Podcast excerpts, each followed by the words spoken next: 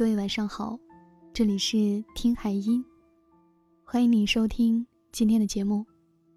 大家可以在微信公众号搜索关注“听海音”，每天晚上我都会用一段声音陪你入睡。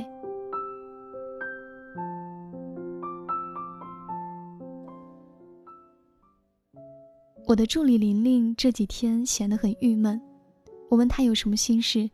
他生气的和我说：“海外事业部那个女的又在背后说我坏话，气死我了！你说我要不要去找她撕一把？”我问他：“你不是最近在接受培训吗？月底考试有把握通过吗？给我做的 PPT 做完了吗？”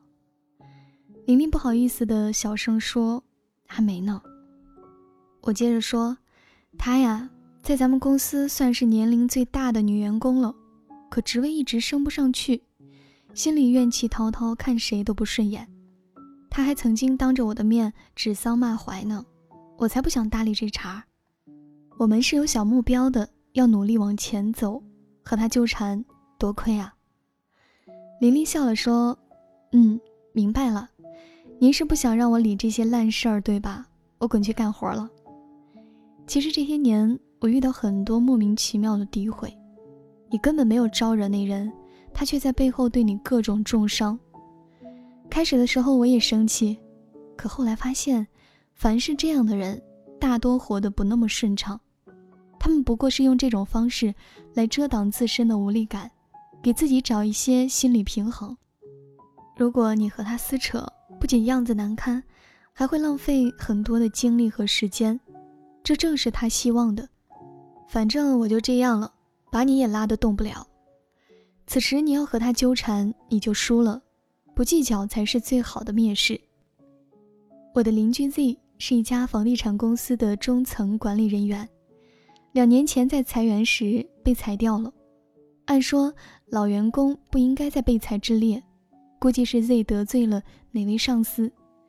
Z 气的工作也不交接，跳脚大骂：“我一定要报复。”果真，这位大哥死死地缠着公司打了两年的官司，据说还没了结。公司有专门的法务部门负责这事儿，拖再久也无所谓，最多就是花点钱。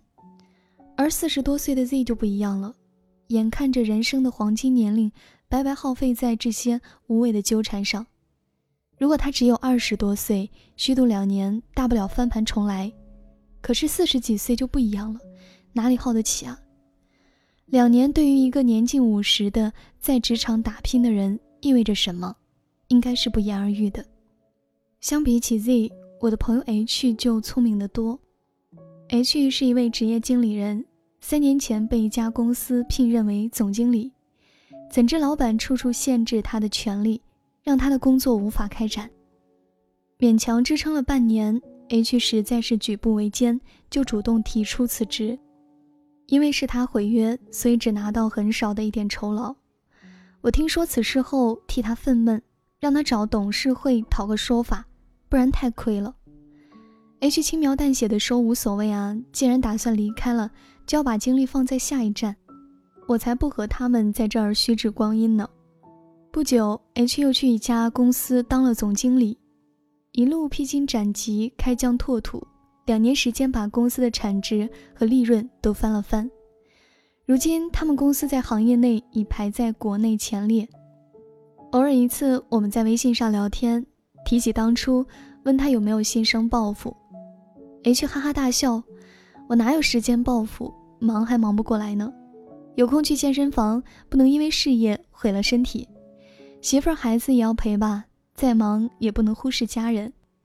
还有旅游。”你在朋友圈没少看到我旅游的照片吧？报复？开什么国际玩笑啊！享受生活的时间还不够用，扯那些无聊的干嘛？或许每个人心里都曾有过报复的怨气，有的是因为前女友、前男友，有的是因为前老板，有的呢是因为无厘头的人。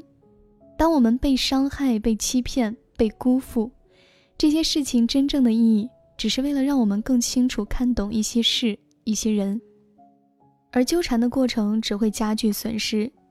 女神王菲永远一副爱谁谁的模样，任凭你说三道四，无谓的废话她从不多说一句。他坦然地经营着自己，就算全世界都是他的流言蜚语，他也不解释、不搭理，只侧身从各种羁绊里穿过，走到自己想去的地方。风流不再谈风盛，袖手无言畏最长。所以，对于那些恶意的重伤，沉默是最好的武器，它比爆发更有力量。《后汉书·郭泰传》记载了破针不顾的故事。郭泰在太原时，有一天看到路上有一个人背着瓦罐走路，走着走着，这瓦罐突然掉到地上去了，哗啦一声，吓人一跳。谁知那个行路人看也不看，继续走他的路，就像什么事也没有发生一样。郭泰看了觉得很奇怪，就主动上前问他，为什么自己的瓦罐摔碎了，看也不看，弃之不顾，继续走路呢？那人回答说：“破都破了。”再看还有什么用呢？郭泰觉得此人谈吐不凡，拿得起放得下，是个奇才，于是劝他进学。书中记载，此人叫孟敏，字叔达。孟敏求学十年之后就闻名天下了。是啊，人生需要向前看，要尽快从不良的情绪中解脱出来。如果把精力和时间一味的耗费在无益的事上，那还有多少关注用来提升自己呢？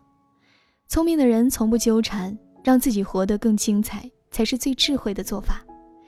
当你成为最好的自己，一切风生水起时，看淡很多事，哪怕是当年让你哭过的人，也会相逢一笑。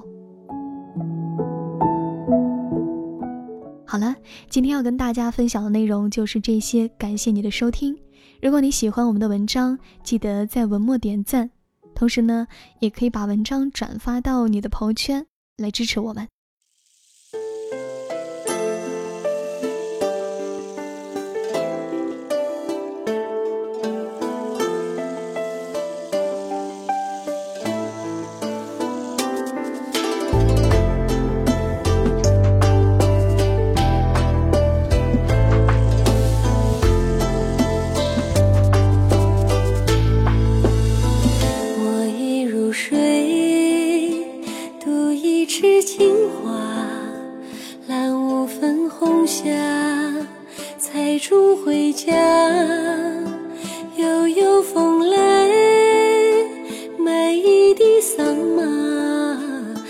身袈裟，把相思放下，十里桃花，待嫁的年华，凤冠的珍珠，挽进头发，檀香拂过，玉镯弄轻纱，空留一盏芽色的清